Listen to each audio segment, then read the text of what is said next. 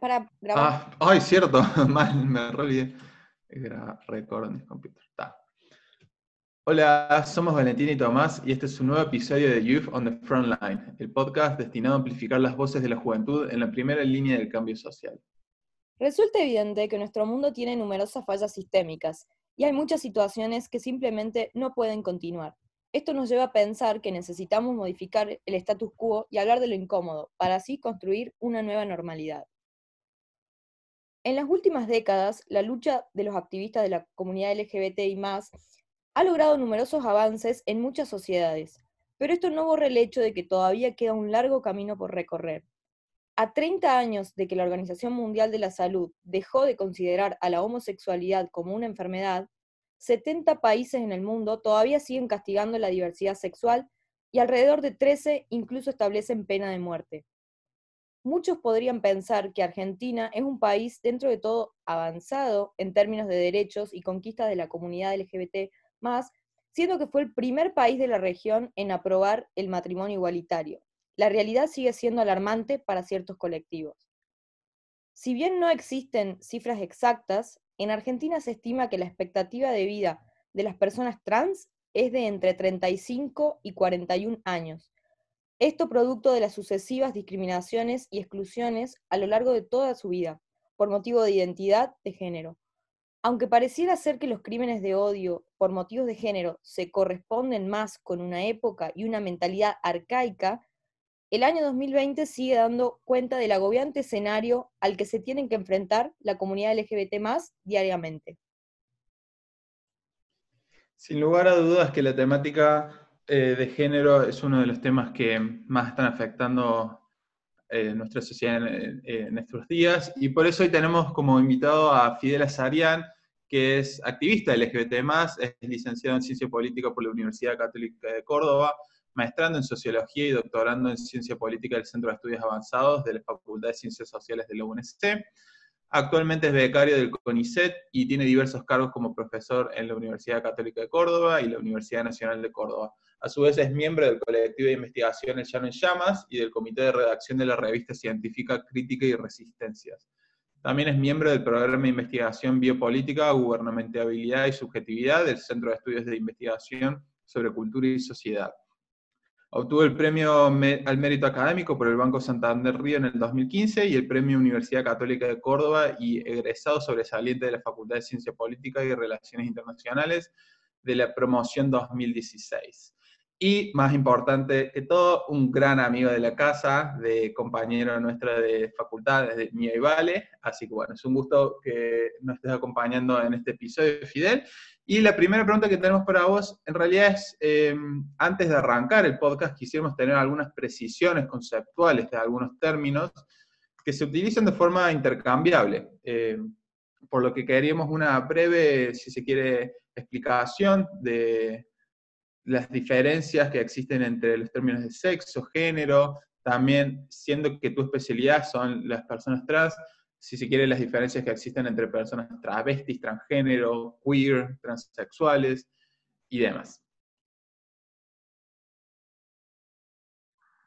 Hola Vale, hola Tommy. Bueno, en primer lugar, muchas gracias por, la invitación. Eh, yo también lo siento como un reconocimiento, bueno, al, a, cierto saber, digamos, que, claramente está en juego en este tipo de, intercambios, pero bueno, también, digamos, a la, amistad y al, compromiso, digamos, que, bueno, que siempre tuvimos, digamos, ¿no? Por visibilizar, por, por trabajar las problemáticas sociales que, nos importaban, digamos.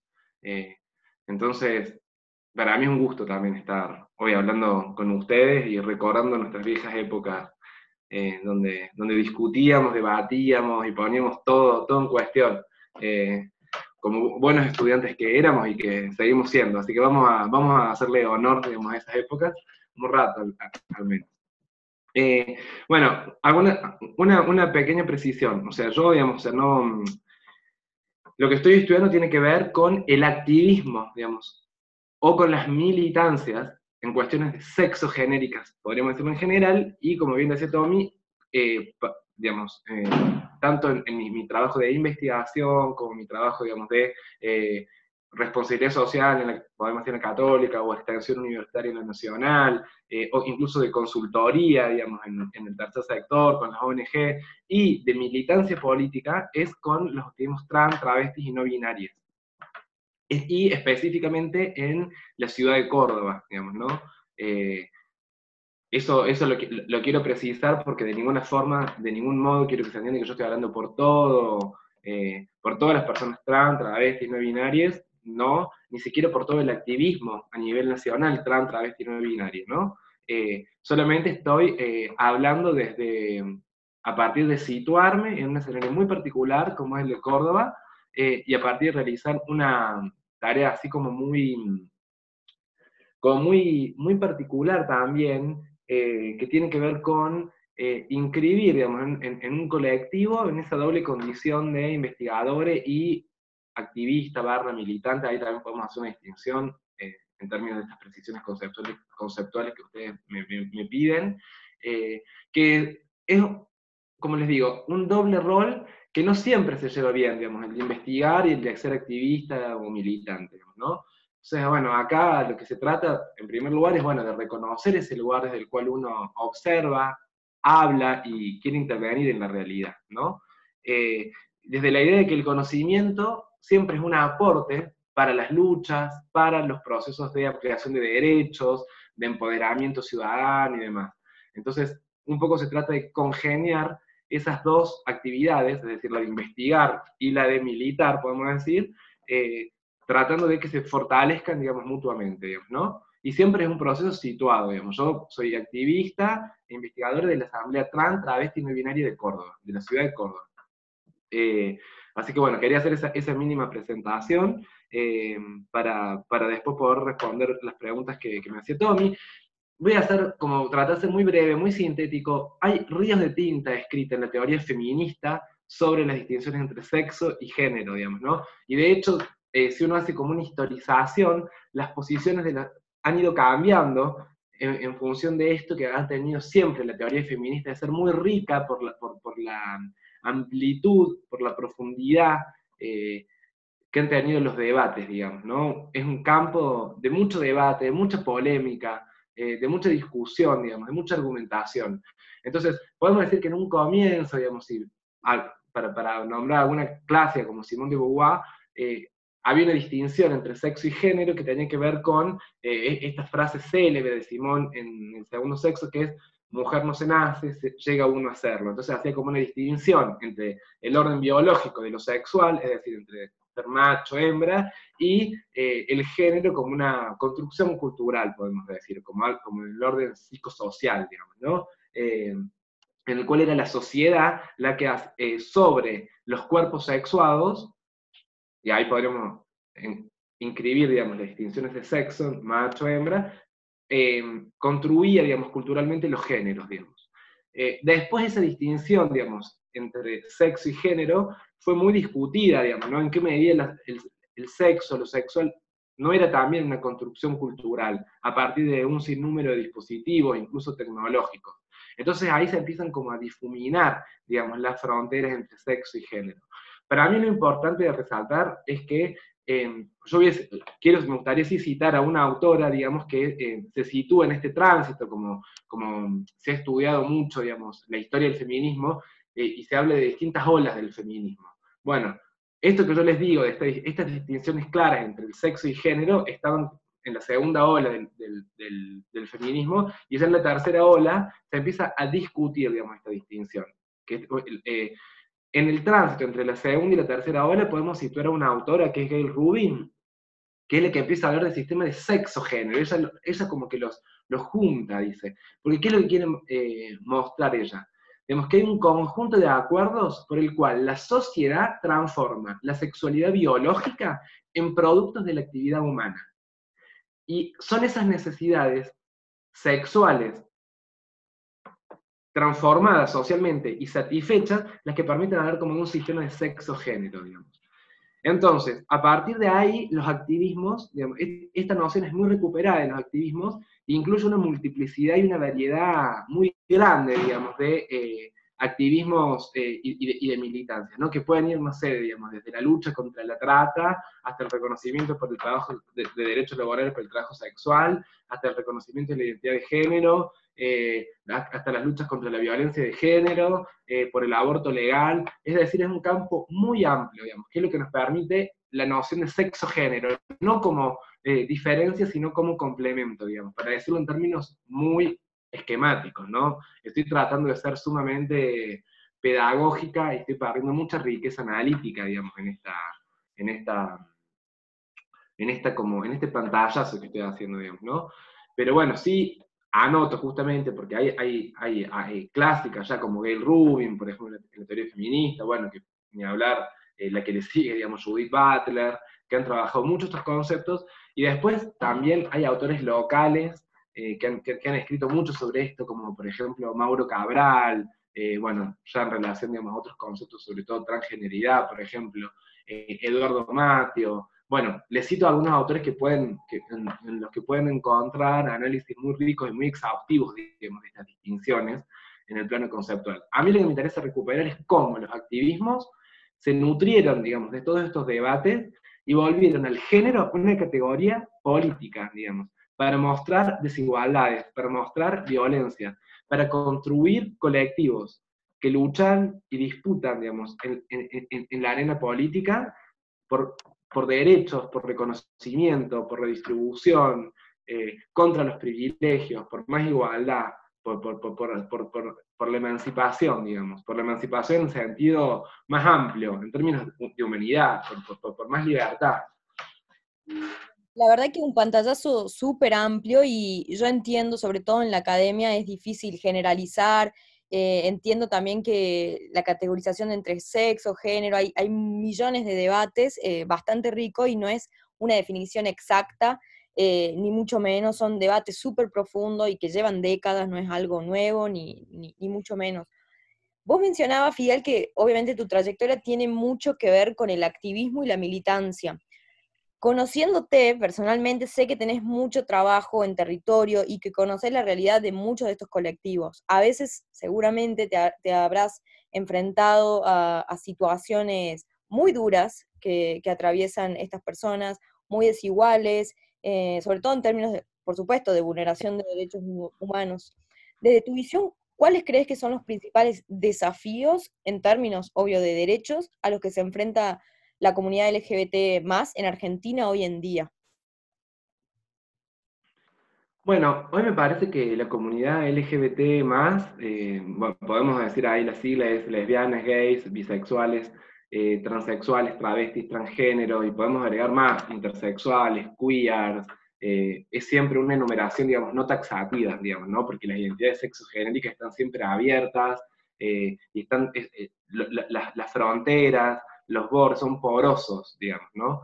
Em, entonces, eh, eh, que es un poco lo que les decía antes, es esta, es esta, es la riqueza, digamos, que tiene este, este campo, digamos, ¿no? En el cual no hay, eh, no hay límites rígidos, sino que siempre se están politizando justamente los límites, los bordes, las fronteras, y se están expandiendo, digamos, ¿no? A mí me parece que ese es como el desafío que tiene siempre la comunidad LGBT, digamos trabajar siempre en, en, esa expansión, digamos, ¿no? Eh, claramente hoy en Argentina, en términos de derechos, digamos, estamos en un momento histórico en términos de eh, reconocimiento de derechos para la comunidad, que comenzó hace varios años, ¿no? Al menos uno podría situarlo ya en el 2002, 2003, eh, con el programa de salud sexual, después la ley, la ley de educación sexual integral, en el 2006, en el 2010 la ley de matrimonio igualitario, en el 2012 la ley de identidad de género, 2013 fertilización asistida, eh, bueno, el debate que se dio en el 2018, eh, que se perdió en el Congreso, pero se ganó en, en, la sociedad en términos de que se pudo instalar el término agenda y se pudo mm, repensar muchos los sentidos comunes en torno al aborto, en torno a la interrupción legal del embarazo, actualmente el, debate que se está dando, digamos, tanto en la sociedad y en instituciones públicas y privadas, como también en el Congreso, en las comisiones, por una, la necesidad del cupo y la inclusión laboral trans, travesti. Em, estamos, estamos en un momento de ebullición, estamos en un momento, en un reverdecer, digamos, porque hay que decir también que todos estos debates no es que eh, salen de la nada, digamos, llevan años, años militancia, de trabajo desde de base, donde se fueron instalando, se fueron sedimentando algunos sentidos, y hoy podemos verlos eh, visibles, digamos, en la esfera pública, digamos, ¿no? Hoy podemos verlos como disputando hegemonías, digamos. Y en ese sentido me parece que, bueno, que, el desafío hoy, eh, me parece que la hora hoy es para la comunidad trans travesti no binaria, digamos, ¿no? Que, que de alguna manera eh, ha sido siempre en, esta, diversidad que es lo LGBT, digamos, estaba de alguna manera como esperando, digamos, el reconocimiento de derechos eh, apremiantes, urgentes, digamos, de primera necesidad, como es tener trabajo, tener vivienda, tener salud, digamos, ¿no? Que mm, no es que todas las personas gays y personas lesbianas hayan tenido garantizados esos derechos, pero era otro el piso desde el cual podían reclamar la inclusión ciudadana, ¿no? Si uno piensa, por ejemplo, las demandas como matrimonio igualitario, matrimonio que, fue sobre todo, digamos, demandada, activada, militada por organizaciones LGBT, pero eh, con, una fuerte conducción de las personas gay y lesbianas, por ejemplo, em, uno dice, bueno, digamos, eh, la demanda tenía que ver también con que había ya algunos derechos ya garantizados, digamos, pero la comunidad trans travesti eh, como bien decías vos, Vale, al comienzo, tiene estadísticas que son realmente alarmantes en términos de privación y carencia de derechos humanos básicos, ¿no? Esto, una población que tiene una expectativa de vida de 35 a 40 años, eh, donde hay em, e, e, la emergencia habitacional de la población trans travesti que se reveló con esta pandemia, en el cual eh, no había casa para quedarse, digamos, ¿no? Se quedaste en casa, bueno, ¿en qué casa? O sea, acá había, estaban alquilando, en pensiones, en hoteles, en condiciones de hacinamiento, muy, muy ligada a su actividad económica al trabajo sexual, que se interrumpió completamente, digamos, eh, en el marco del aislamiento social preventivo y obligatorio. Entonces se, lograron visibilizar desigualdades y violencias que está, que está sufriendo la comunidad trans travesti a la cual le llegó la hora de ser reparada históricamente, digamos. Ese me parece que es hoy el desafío, que como comunidad, como colectividad LGBT le podemos dar a las compañeras trans y travestis el protagonismo que se merecen, por, no solamente, digamos, por las necesidades que no tienen, sino por la lucha que hoy están protagonizando en primera persona, en nombre propio, y están logrando visibilizar eh, y exigir reconocimiento para sus derechos humanos fundamentales. A mí me parece que hoy, está, hoy la hora es trans travesti para la comunidad LGBT. La, verdad que sí, yo cuando leo esas estadísticas realmente no, no lo puedo creer. Eh, recién charlaba con, con Tommy, decíamos, Tommy, ¿vos sabías que si nosotros fuéramos trans o travesti o lo que sea, nosotros ya seríamos viejos? A nuestros 25, 26 años ya estaríamos, no sé, en la, en los últimos, la última década de vida, digamos, y es una, realmente algo muy, muy fuerte que no se tiene en consideración y uno ve cómo la sociedad a veces reproduce esos prejuicios, inclusive desde el humor, mucho, mucho de los chistes o en los medios, em, con un odio, una maldad y siendo absolutamente ignorante de los, de los efectos que eso eh, genera en este colectivo, cómo daña las luchas y por todo lo que están atravesando, como vos me decías recién de la, de la emergencia habitacional que están, que están, que atraviesan, históricamente atravesaron y bueno, ahora mucho más con la pandemia. Lo otro que rescato es que vos decías que todo esto que nosotros vemos en la esfera pública eh, lleva años de esfuerzo, lleva años de debates por detrás, para que recién hoy nosotros podamos ver, por ejemplo, gente joven hablando de teoría de género, eh, o nuevas generaciones hablando de teoría queer, eh, o por ejemplo del lenguaje inclusivo. Y esto en realidad, eh, como digo, requiere de mucho esfuerzo previo, sobre todo de la mano de la ciencia, ¿no? que viene nutriendo, inyectando estos argumentos dentro de las luchas y demás. Y esto, por supuesto, atenta contra esta idea que se suele escuchar de que es moda, es moda, es moda, eh, lo, del género es una moda, que los jóvenes ya se les va a pasar, que esto del lenguaje inclusivo es moda. Yo siempre soy una, una creyente de que la gente es profundamente ignorante de lo mucho que viene haciendo la ciencia por detrás para que décadas más tarde, en una conversación de sobremesa familiar, podamos estar hablando de teoría de género. Y bueno, eh, vinculando a tu trabajo con el CONICET, eh, puntualmente nos podrías contar eh, sobre tu trabajo, la investigación que estás llevando a cabo sobre el activismo trans, travesti y por qué es un tema de gran relevancia social.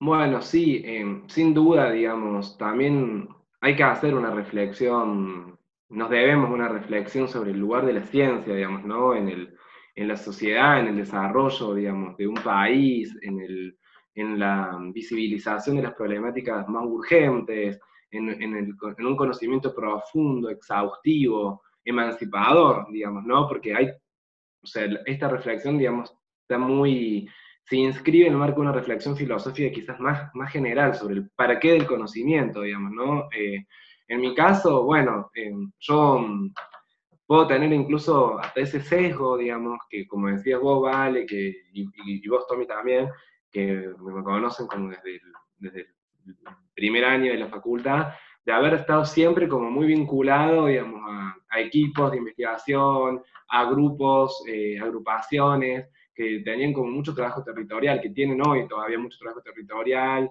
eh, mucho trabajo como de base, eh, y siempre fue como, para mí, un imperativo, digamos, a la hora de em, proponerme un plan de trabajo, digamos, de investigación o, o, algún proceso, digamos, de producción de conocimiento.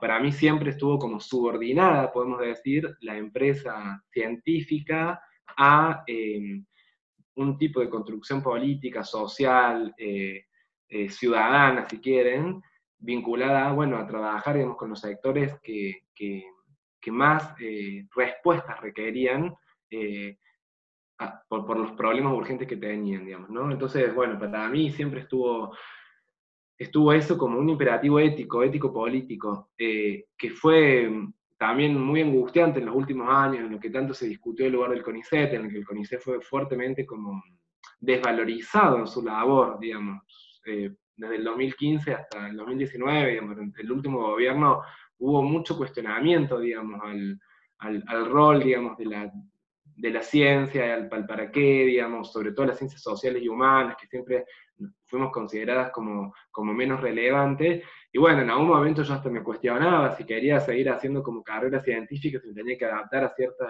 ideales como de eficiencia, de productividad, digamos, de, incluso de, determinados temas de investigación, digamos, que no eran eh, incentivados. Y bueno, por suerte pude como, como ser eh, sincera, fiel, digamos, a mí misma, digamos, a la gente con la que trabajo y decir, no, bueno, yo voy a seguir haciendo esto por más que esto no, en, en términos, digamos, de agenda, no, no esté de moda, digamos por suerte hoy estamos volviendo, digamos, ¿no? a, revalorizar, digamos, este tipo de investigación como comprometida, eh, em, con, un sentido político, digamos. Pero bueno, eso estuvo como muy cuestionado en estos últimos años y para los que estábamos, ahí fue como muy angustiante, digamos, ¿no? Con cambios de tema, eh, con desorientación. Entonces a mí me parece que em, hoy también parte del desafío que tenemos como sociedad es, bueno, poder darnos esa discusión acerca de eh, si queremos, digamos, desarrollarnos, si queremos eh, crecer como sociedad, qué lugar le vamos a dar a la ciencia, a la tecnología, eh, y sobre todo en pos de qué, al servicio de qué está en un proyecto, como país, digamos, que, que hoy es como urgente, digamos, ¿no? O sea, es como...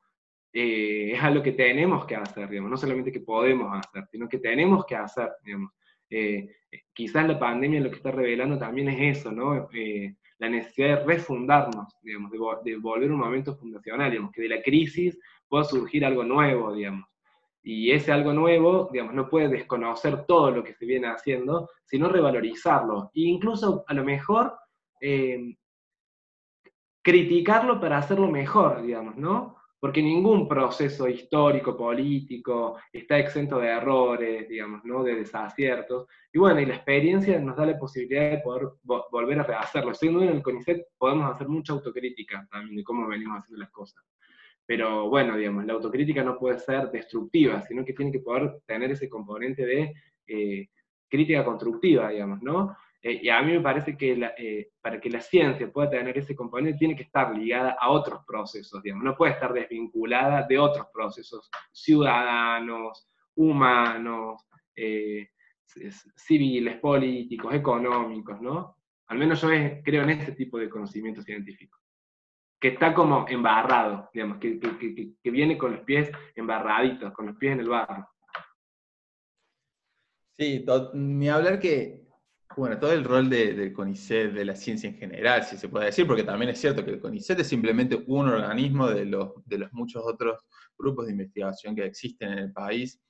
Yo creo que el gran desafío que tienen las ciencias sociales en particular es el de, demostrar, no sé si demostrar o por lo menos visibilizar nuestra importancia y que es difícil hacerlo y es difícil que muchas veces que la sociedad en general entienda por qué es importante destinar presupuesto, y en este caso, en el caso de CONICET, presupuesto público, a que se estudien temas como los que, como los que estudias vos, o digamos, u otros temas de las ciencias sociales que muchos, eh, a lo mejor hay personas que piensan que no son tan importantes cuando en un país hay hambre, hay pobreza, hay eh, problemas habitacionales, etcétera, etcétera.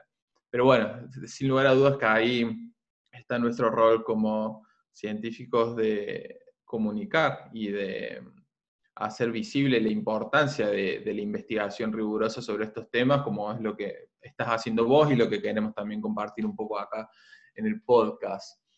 Cambiando un poco de tema, eh, hace unos días salió una resolución de IGJ que obligaba a ciertas sociedades a tener una composición del 50% de mujeres en su directorio. El tema de los cupos volvió a la agenda.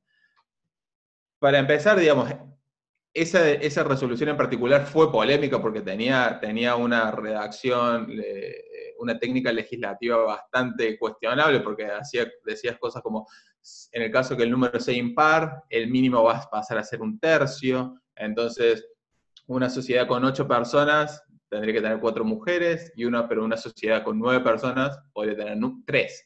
Pero bueno, amén del ejemplo en particular sí, de, de IGJ, Sabemos que dentro del feminismo, eh, como, como decías vos bien antes, ¿no? Que, que, que, categorizabas bien esta idea de que el feminismo en general, si hay algo por lo cual se lo puede eh, caracterizar, es la diversidad y la lucha y la puja de opiniones y de debates adentro del mismo feminismo y que es imposible decir, hablar en nombre del feminismo como, como una cosa eh, en general, sino que es justamente un movimiento y, y hay vertientes dentro del mismo.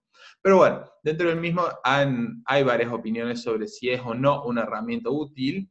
Eh, y bueno, queremos saber tu opinión sobre el tema, también teniendo en cuenta las críticas y, en muchos casos el techo que ha generado, ¿no? Digamos, un caso resonante que, para mí es muy, eh, eh, que sirve como un buen ejemplo, fue el del MST en las elecciones del año pasado, donde querían presentar una lista de, compuesta en su totalidad por mujeres y tuvieron que dar marcha atrás a eso porque la misma ley de cupo no lo permitía.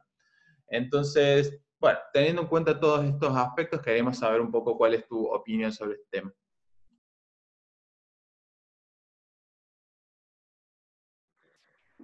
Bueno, sí, como decís vos primero, Tommy, para poder dar esto que les digo que es, como un pantallazo, pero no lo quiero como omitir completamente, eh, la teoría feminista es muy rica, hay muchas tradiciones a su interior, y en términos políticos, sin duda, podemos hablar de los feminismos en plural, ¿no? Eh, son, son múltiples y a veces contradictorios, en un campo heterogéneo, un campo de disputas, un campo de tensiones.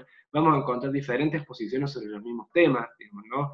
Muy ligado, por ejemplo, al debate cupo inclusión laboral trans, en el caso específico de las trans, también está ligado a todos los debates que hay en torno a la prostitución, o trabajo sexual, es decir, si es un trabajo o no lo es. Bueno, es como que todos los temas, eh, además, tienen puntos, digamos, de, contacto entre unos y otros, y bueno, sin duda el de cupo laboral trans también tiene contacto con el cupo femenino, en las listas, como decís vos, eh, bueno, en los trabajos y demás. Yo creo que si uno mira históricamente, si uno mira con perspectiva histórica, digamos, estos debates en torno al cupo han sido zanjados, porque si uno mira, por ejemplo, la composición de las, de las listas, digamos, de los partidos antes de la ley de cupo, eh, y las mira después, uno encuentra que el, cupo efectivamente sirvió para que la mujer, las mujeres tengan mayor protagonismo, digamos, en, en espacios que evidentemente, digamos, tenían patrones eh, patriarcales y machistas, digamos, porque las mujeres hasta ese momento eh, no, no, no, tenían, digamos, excepto algunas excepciones, el protagonismo que se merecían por su, por su trabajo, digamos, ¿no? Entonces, eso nos permite como derribar algunos mitos en torno a la meritocracia, en torno a la igualdad de oportunidades, que claramente eh, todavía vivimos en sociedades en las cuales eso no es así, digamos, no hay igualdad de oportunidades, hay patrones de desigualdad que persisten y que son muy oprobiosos y son muy restrictivos eh, a la hora de eh, valorizar potencial humano, digamos, ¿no? O sea, potencial crítico, transformador y demás, ¿no? Entonces yo creo que en, relación a los cupos, a los cupos femeninos, lo, podemos hacer una buena evaluación de cómo, cómo funcionaron los cupos, digamos, porque, bueno, después están estos casos un poco eh, resonantes y, y, que yo creo que sí que amerita pensarlos y reflexionarlos, pero en la generalidad de los casos, los cupos han, han tenido como un impacto positivo en la incorporación de las mujeres a eh, espacios que de alguna manera las segregaban y las excluían o las desvalorizaban. Y yo creo que en relación a, la población trans travesti, esto es, em, es así también.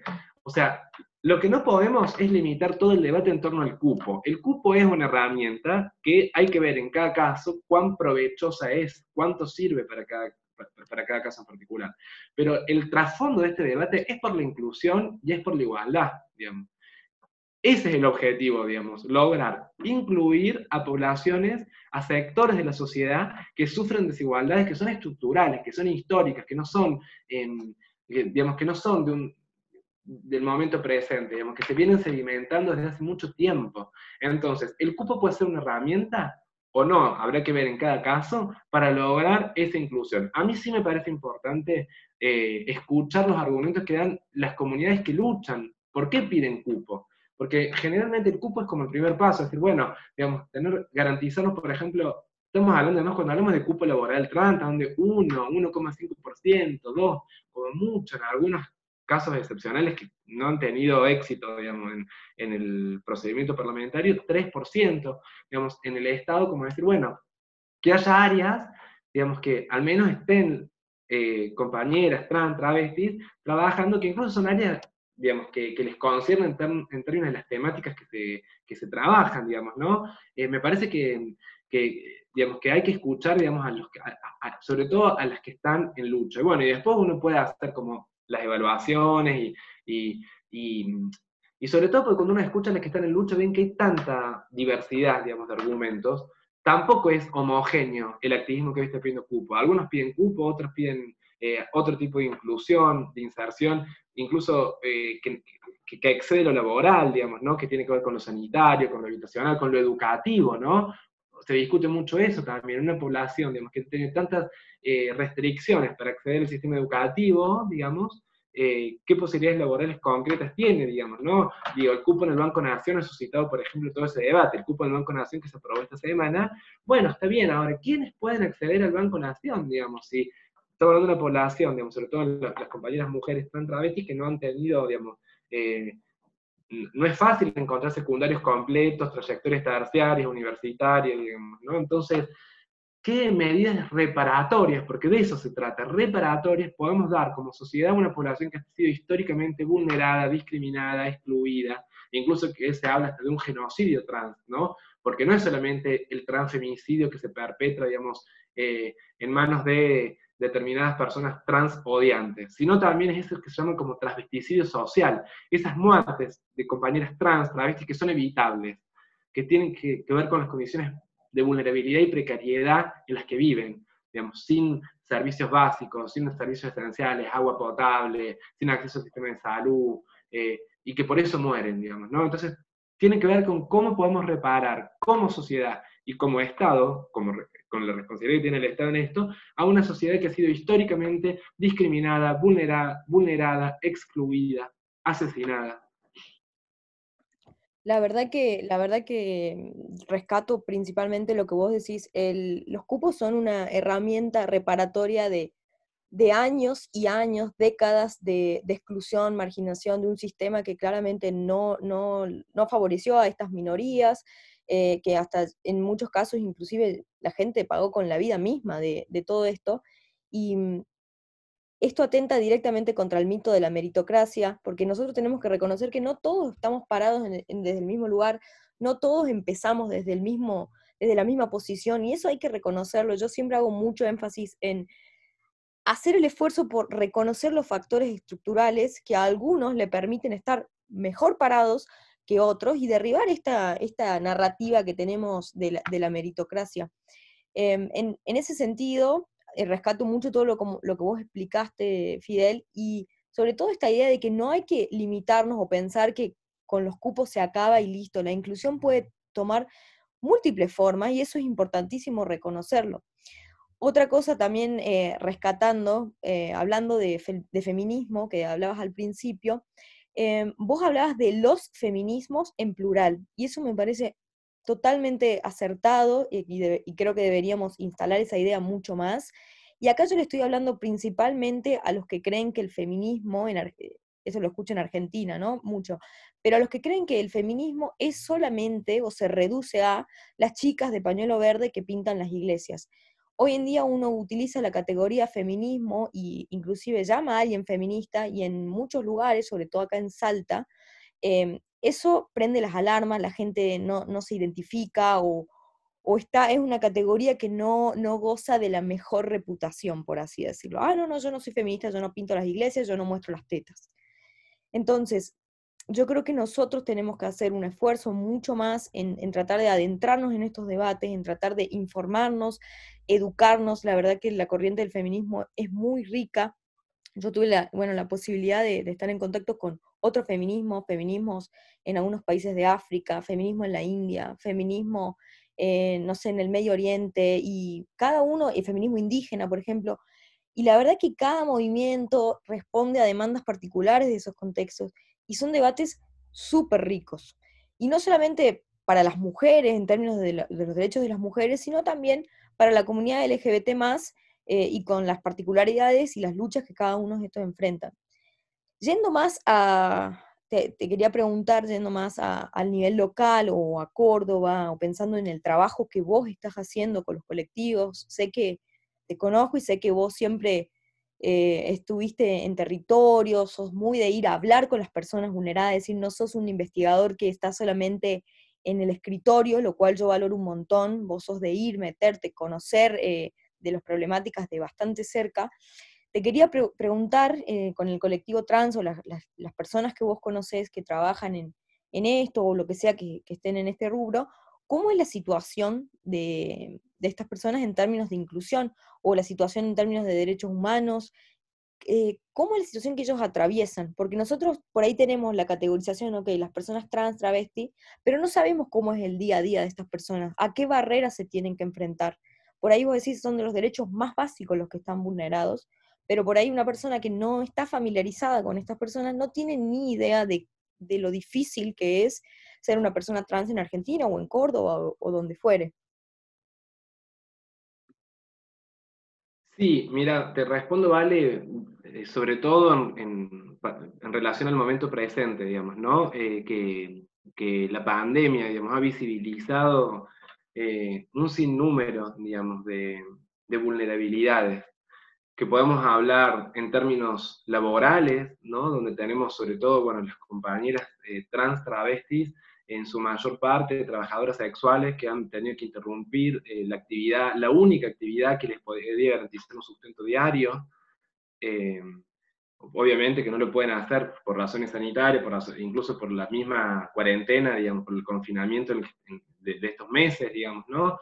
Eh, que las políticas sociales no, no alcanzan, digamos, ¿no? Los programas como, bueno, potenciar trabajo, que es una muy buena política, pero no tiene la cobertura, o sea, no, no llega a todas y cuando llega tampoco eh, permite, digamos, eh, ni siquiera un salario mínimo vital y móvil, eh, no llega a la mitad, o es la mitad, digamos, o sea, ni siquiera está pudiendo cubrir, digamos, todas esas necesidades apremiantes que en un contexto de pandemia se tienen, que incluso ni siquiera estamos hablando de más que alimentación y salud, ¿no? Y tener un, lugar en el cual estar y poder estar como guarecido, digamos, frente a eh, e, e, esta, esta, esta, situación que estamos atravesando. Entonces, bueno, en términos laborales te puedo decir que eh, estamos, eh, hay una situación de emergencia en la población trans travesti. Bueno, en términos habitacionales, como digo, digamos, o sea, compañeras que han sido, a pesar de las prohibiciones que hubo de desalojo, han sido desalojadas de, los, de las pensiones en las que vivían, de los hoteles, de los alquileres que tenían, violentamente desalojadas volvamos al plano de las violencias, las violencias que se han incrementado durante este, en, este tiempo, violencias institucionales de la policía, de, los hospitales, que, no han dado tratamiento, por ejemplo, o han interrumpido las terapias de hormonización, digamos, y otras consultas en materia de salud sexual y reproductiva, ¿no? Porque a ver, uno, uno, entiende, digamos, ¿no? También, digamos, que los sistemas, el sistema sanitario no da abasto, digamos, en este momento de pandemia, y que ha tenido que eh, volver a poner prioridades, digamos. Pero bueno, claramente las compañeras no están eh, encabezando el orden de prioridades, digamos, en este momento eh, para el sistema de salud.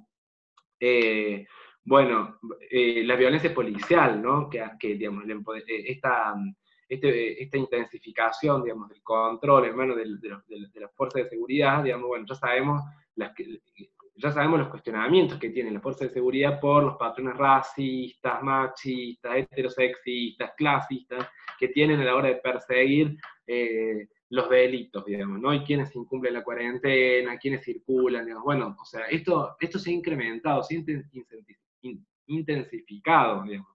Eh, la cuestión, bueno, incluso las violencias al interior de las familias, digamos, ¿no? Eh, les, fue, les cuento un caso, el caso el famoso caso de Córdoba, cuando en, conmemoración del Día del Orgullo, el 28 de junio, digamos, el, la gestión municipal, digamos, aceptó colgar la bandera del orgullo, la bandera multicolor, digamos, del, orgullo, digamos, en, homenaje ¿no? a la revuelta de Stonewall, y, y, lo hizo con un sector de la comunidad LGBT de Córdoba, y a las horas nomás eh, un sector de grupos eh, fundamentalistas, conservadores, antiderechos, bajaron la bandera, subieron la Argentina, e hicieron todo, incluso eh, violentaron con cadenazos a, compañeros que fueron a pedir que se restituya digamos, la, bandera, la, bandera multicolor. Entonces, las violencias y las desigualdades son múltiples y atraviesan todos estos planos que hacen a los derechos humanos básicos, trabajo, vivienda, alimentación, salud, eh, una vida libre de violencia, ¿no? Eh, me parece que, en todos esos ámbitos eh, se están conculcando de derechos humanos básicos y fundamentales para esta población. Ni hablar educación, o sea, educación ni hablar, o sea, ahora que estamos todos en contextos de, todos hemos logrado migrar nuestros estudios a la virtualidad. Yo lo digo como docente, digamos, como docente de la Universidad Católica, por ejemplo, que exitosamente nos podemos vanagloriar de que hemos, hemos pasado de una universidad ustedes saben, que no, no, teníamos, digamos, eh, la, virtualidad como una plataforma posible para cursar nuestras carreras, hoy lo hemos hecho perfectamente, digamos. Casi todas las cátedras permiten cursado y eh, aprobación de, exámenes, todo, parciales, prácticos, finales, en la virtualidad. Se está recibiendo gente en la virtualidad, no solamente en la católica, en toda la universidad, defendiendo, defendiendo tesis en la virtualidad. Ahora, ¿Qué supone la virtualidad? ¿Quién puede cursar sus carreras virtuales? O sea, que estamos hablando de compañeros que no tienen ni siquiera, no es que no tienen acceso a Internet, que, no, que hay muchas que no pueden ni siquiera sostener el activismo, la militancia, porque no pueden entrar al Jitsi, al Meet, al Zoom, digamos. No tienen los soportes tecnológicos, no tienen el acceso a la conectividad, digamos. Incluso hay que pensar si hoy la conectividad no es un derecho humano, el acceso a las tecnologías no es también un derecho humano fundamental en este contexto, para no quedar completamente aislado y olvidado. ¿no? Eso también tiene muchos desafíos para el activismo actualmente en este escenario, digamos, ¿no?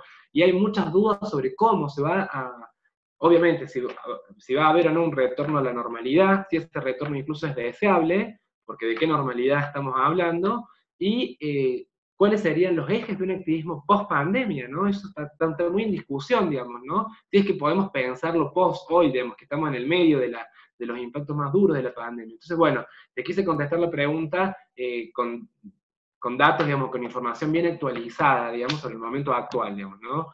Eh, porque además me parece importante, digamos, visibilizar, digamos, ¿no? En este momento en el cual hay tanto enojo social con la cuarentena, con el...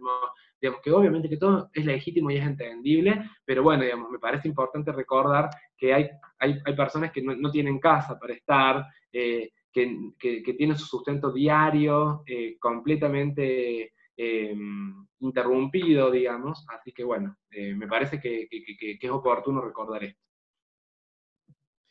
Sin lugar a dudas que el camino es largo y si, si bien en Argentina podemos estar orgullosos de, haber conseguido varias victorias para la comunidad LGBT+, ser un país de vanguardia en materia legislativa por lo menos, eh, con la primera aprobación del matrimonio igualitario en la región, siendo uno de los primeros en el mundo inclusive, eh, una ley de género bastante interesante, etcétera, etcétera.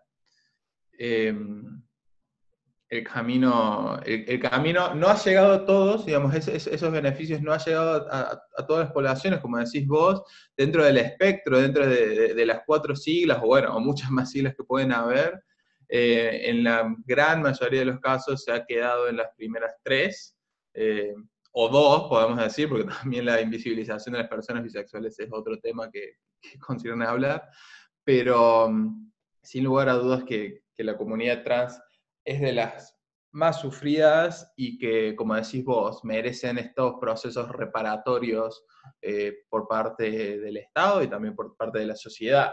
Y bueno, y en función de esto y también un poco con lo que hablabas vos de, de la situación post-pandemia o de la nueva normalidad, en nuestro podcast siempre siempre partimos del supuesto que la juventud se encuentra en la vanguardia de los cambios sociales y que trabaja de múltiples formas para construir paradigmas distintos, ¿no? Entonces, teniendo esto en cuenta, nos gustaría saber si en, un proceso imaginativo, si se quiere, si pudieses imaginar una sociedad o una nueva normalidad más justa, más equitativa, em, especialmente con la comunidad trans, ¿cuál crees ¿cuáles serían los cambios que te, que te gustaría ver principalmente y qué rol crees que podría desempeñar la juventud en este proceso? Bueno, em, la pregunta, o sea, la respuesta me parece que está condicionado a, a, las, luchas y a los niveles de compromiso que podemos generar como sociedad, como entre los distintos sectores sociales y políticos, en relación a estas luchas por la igualdad, digamos. Yo creo que el futuro, digamos, eh, depende de lo que podamos, o sea, el, futuro no está escrito, digamos, eso quiero decir, digamos, que depende de lo que podamos generar en términos de conciencia ciudadana, de activación ciudadana, de empoderamiento, de organización, de unidad. Eh, me parece que depende de, de, nosotras, de nosotros, de nosotros, lo que el devenir, digamos, el desenlace, digamos, de esta crisis obviamente, como militante, como activista, tengo expectativas, digamos, ¿no? Yo hago una última distinción conceptual que lo quise hacer al principio y me olvidé. Cuando, eh, cuando decimos militantes, estamos haciendo alusión a que lo que nosotros hacemos es política, digamos. Y por eso es distinto a veces decir activismo. Somos militantes, porque nuestra intervención es política, porque nuestras discusiones son políticas y que tienen que ver con el sentido que le queremos dar a la vida social, digamos.